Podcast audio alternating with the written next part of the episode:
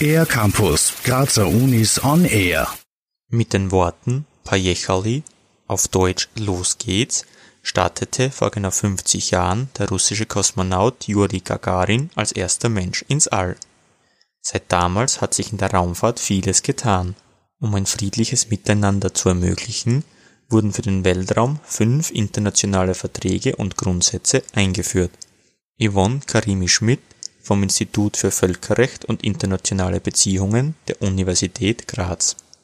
Diese fünf Verträge und diese Grundsätze, die beschäftigen sich eben mit der Nichtaneignung des Weltraums, mit Rüstungskontrolle, mit Erkundungsfreiheit des Weltraums, mit der Haftung für Schäden durch Weltraumobjekte, auch mit der Sicherheit und Rettung von Raumfahrzeugen und letztlich auch mit der Beilegung von Streitigkeiten.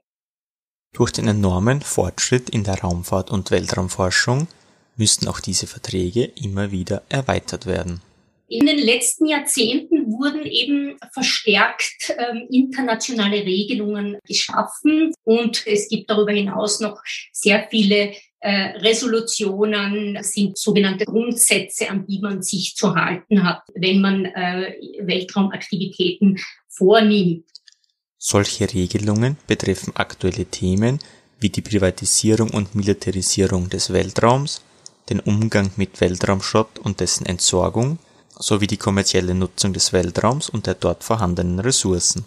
Vor allem letzteres ist ein wichtiger Punkt für Yvonne Karimi-Schmidt. Kommerzielle Nutzung des Weltraums, das ist im Moment für mich ein äh, wichtiges Forschungsthema.